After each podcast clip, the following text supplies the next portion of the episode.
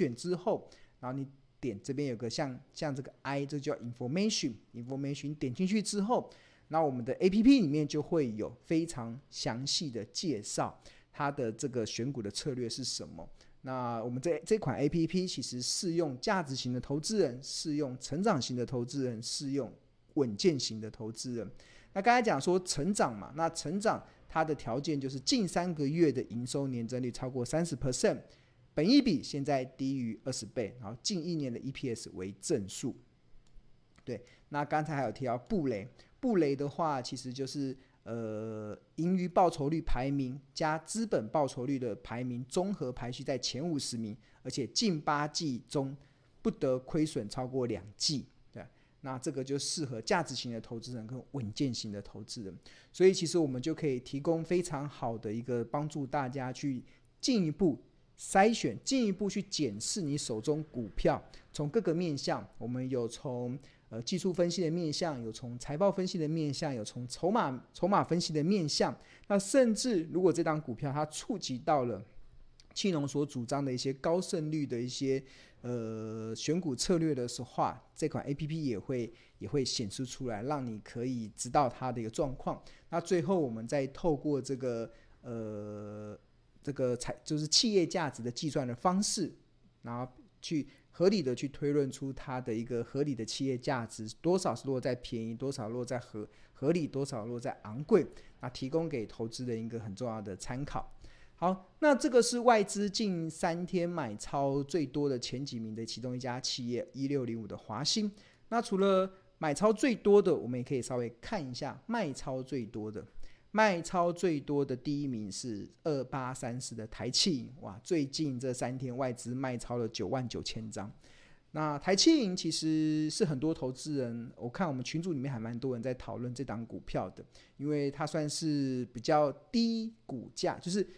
股价比较便宜的金融股，然后现在很多的金融股都已经涨到二十块、三十块了嘛。你看兆丰金已经涨到四十几块了，所以大家就会去寻找有没有什么是官股行库，而且是股价比较便宜的。那台企银就成了很多散户的呃最爱，很多投资人的最爱。但是值得留意的是，外资最近是卖得蛮凶的。那为什么会卖呢？其实庆农从这个河流图的角度来看，好，我先给大家看这个河流图，这个河流图。可以看出一些端倪啦。刚刚特别大家有提到嘛，其实我们标股金 APP 的河流图里面包含本益比跟净值比。那通常庆农会先习惯看净值比，那为了要看更清楚的数字，我会通常会点这个放大镜。那点进去之后，然后我们往下滑，大家有没有看到这个一样？这个红色的这个曲线是股价走势，紫色是昂贵，然后粉红色是合理，浅蓝色是便宜，深蓝色是特价。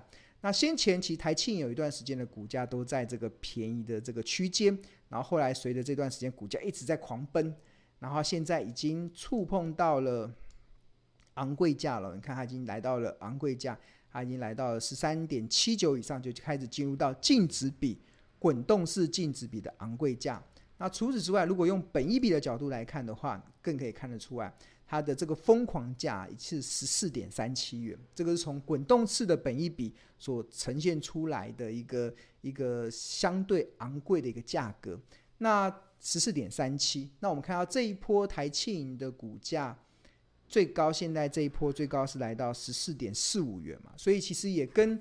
呃，用滚动式本一比所揭示出来的那个昂贵疯狂的那个价格区间，其实是还蛮不谋而合的。所以这也刚好也可以解释为什么外资会在这个地方开始拼命的卖，因为毕竟我们去追踪，你看啊，台企银这一波的股价一路的从呃今年年初的时候应该是只有十块钱嘛，大概十块，然后一路涨到十四块。在短短的一季就涨了四成，所以很多时候股票就是涨多就会是最大的利空，除非它未来有更大的利多，不然其实通常啊，其实呃，我觉得做波段操作的投资人来讲，包含了外资，当然就会做一些调整。我觉得这个调整起来是蛮合理的，毕竟我们看一下这个分析好了，我们看一下分析速览。台企银的净 EPS 是零点六八嘛，所以目前的本益比大概是二十倍喽，二十倍。然后目前的股价也恢复到净值比一倍左右，所以看起来各方面的数字大概都已经恢复到相对合理的一个状况了，所以自然就会吸引一些，会应该说会触动一些波段型的投资人，包含了外资进行一些获利了结、见好就收的一些操作。那我们再追追看筹码好了，筹码最近有没有什么值得留意的？筹码的部分，最近这十天。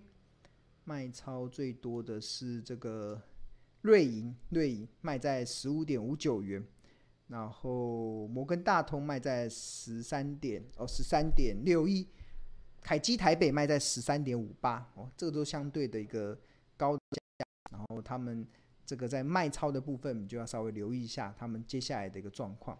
那哦，然后是买超的话，买超近六十天买超最多的是最低的是谁？最低的是摩根大通十一点二九，十一点二九，他买了一万七千多张。那这个看起来应该是这这六十天里面买超成本最低的，所以你可以把它视为是赢家分点。那看他最近有没有卖？哦，最近有开始稍微卖卖一些，他先前买很多嘛，看买那时候成本大概十块钱，这边一根很大的就是他大量的买进。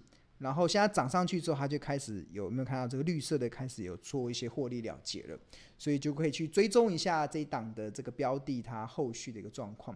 不过从河流图来看的话，它应该已经来到了这个顶端了，来到顶端了，对啊。所以我觉得是呃，投资人要思考是不是见好就收的一个状况。好，那我们看一下这个触及记录好了，触及记录台气影的话，它。刚才有提到嘛，就是庆荣老师有八大的高胜率的选股策略，包含了成长、价值、地板、隆多、为基入市，然后资本支出、精选布雷，还有一个最后一个是咸鱼翻身。那二八三四的这个台气影，它就被列入到庆荣老师所主张的咸鱼翻身的这个呃策略中。那我们看它什么时候被触及的？它触及可以往前滑，可以往前滑。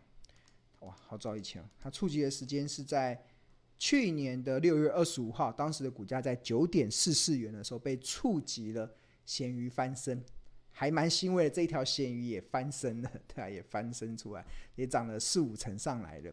然后它的触及一直持续到什么时候？什么时候才结束？触及到它，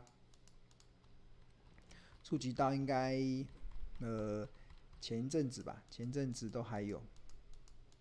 到今年应该都哦，到去年的十二月十七号九点六五元之后就没有再触及了。所以我们的咸鱼翻身这个策略啊，其实是一个蛮严谨的一个从财报分析的选股的方式。那如果你想要知道这个是什么样子的一个选股的方式的话，那还记得刚才庆荣老师教大家的吗？你就进入到这个龙这边下面有个龙穴嘛，点进去，然后这边看到有没有个像 I，有个像 information 的就点进去，然后去看。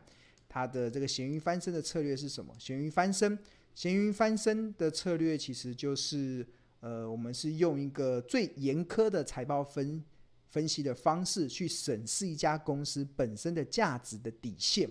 那如果目前的股价低于每股清算价值，那就代表这家公司的股价可能暂时的被市场低估中。那那它的范方式就是股价低于每股清算价值的乘上零点八，那每股清算价值怎么算？就是总资产减掉总负债，减掉应收账款，减掉存货，减掉长期投资，最后再除以流通股数。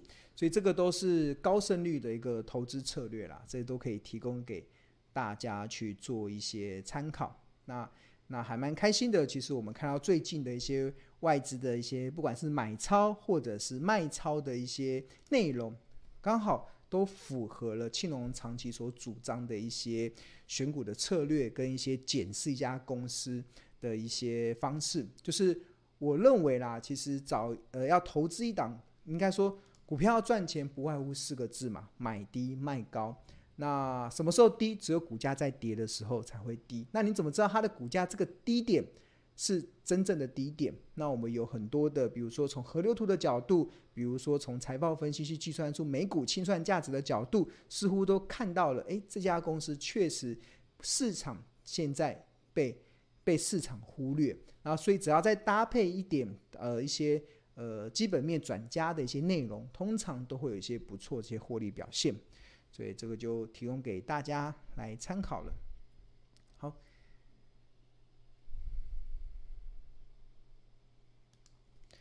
那我们接下来来。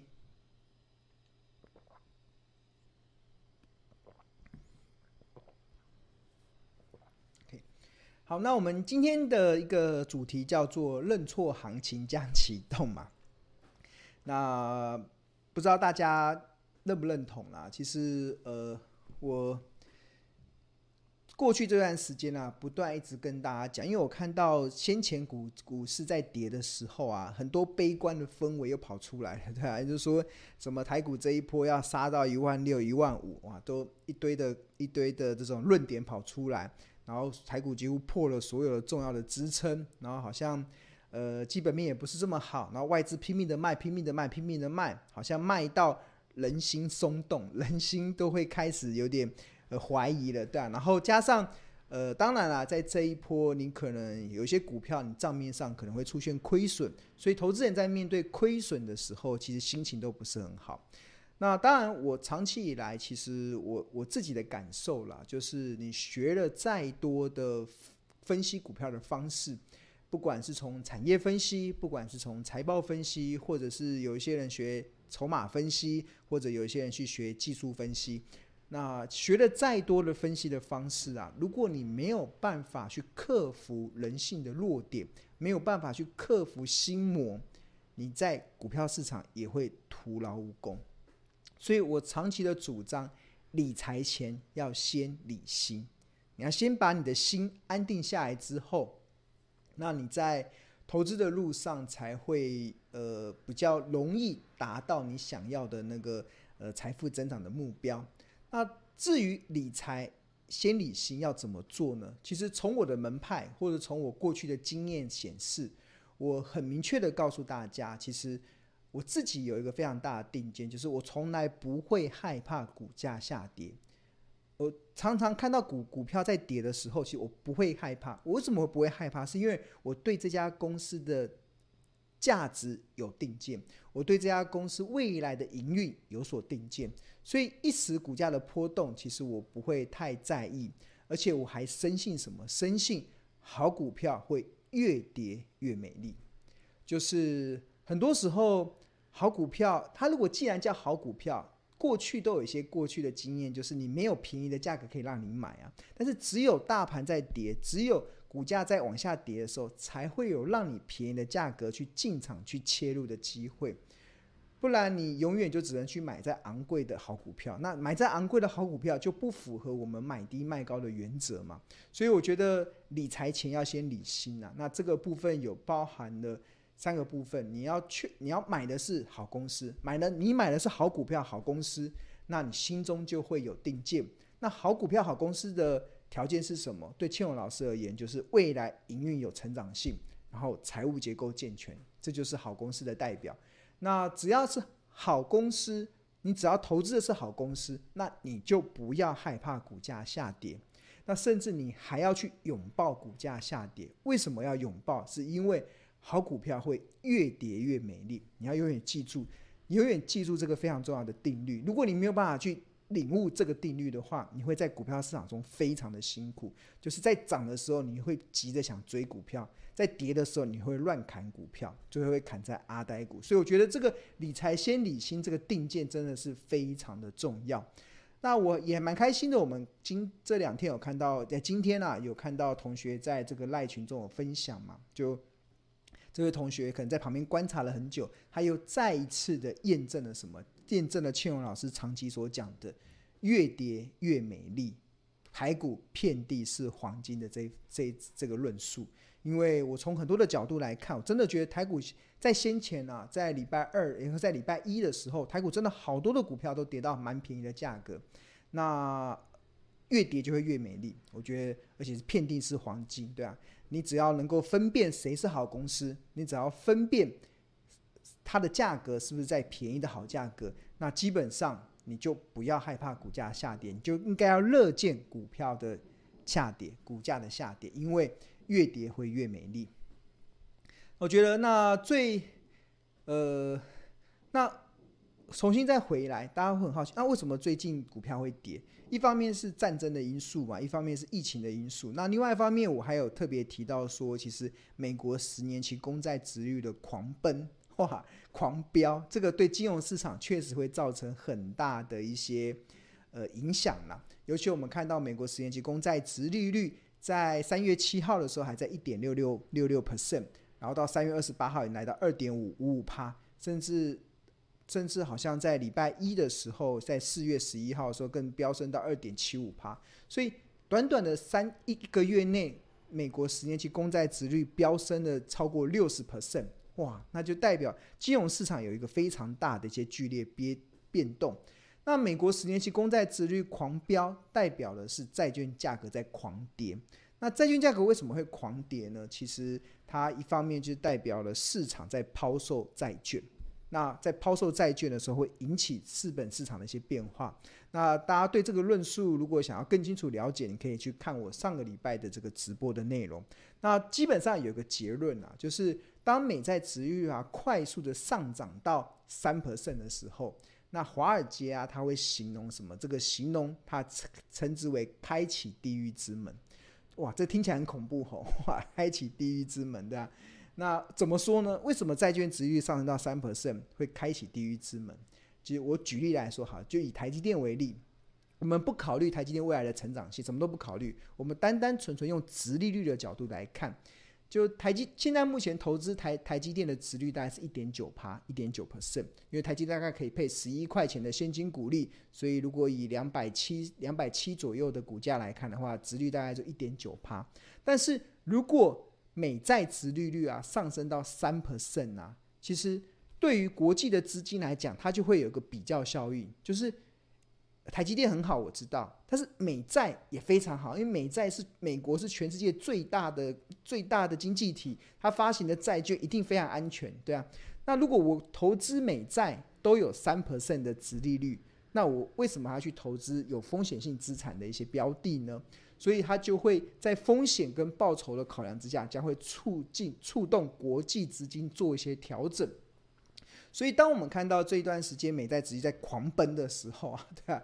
那当然会让一些国际的大部位的资金会去思考：诶，我这个时候投资美债，十年期的美债大概有呃五二点多 percent，二点五、二点二点六、二点七的报酬率。那那投资股市它会波动嘛？那可能就会有一些。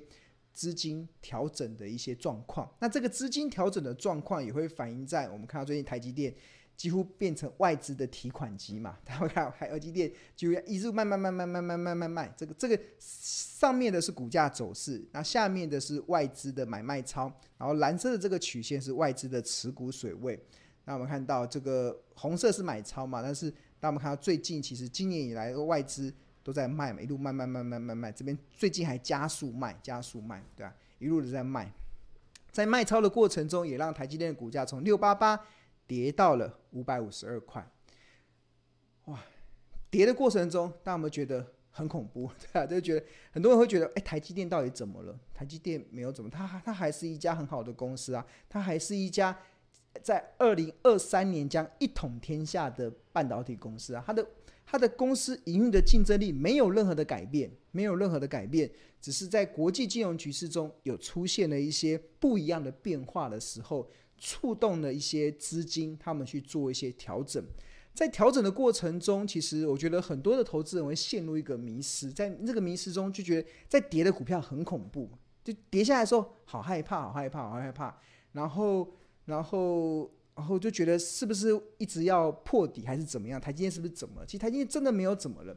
然后它就只是市资呃市场资金的一些调整的一些状况而已。那所以这个确认好公司这件事是非常重要。如果你在投资的过程中你没办法确认这是一家好公司，你在股价在跌的时候你就会害怕，你真的就会害怕，你就会怀疑自己，就跌到你怀疑人生。但是如果你确认这是一家好公司，你会越跌，你会越越越美丽，你会越开心。为什么？因为你知道，因为你知道什么？你知道要在股票市场中成为长成为长期的赢家，唯一的策略是什么？唯一的策略就是买低卖高。什么时候会低？只有股价在跌的时候才会有低点啊。什么时候会高？只有股价在涨的时候才会有高点啊。那这才有办法创造买低跟卖高的条件啊。那股价在跌，股价为什么会跌？就是会有一堆利空的讯息嘛。比如说，呃，这这次利空讯息就是，呃，美债值一狂飙，哇，那个。呃，可能要即将开启地狱之门，然后市市场的资金开始做一些很大的一些调整，或者是呃，可能嗯呃，美国的联总会升息的状况，或通膨的环境，或怎么样，反正就一堆的利空出来。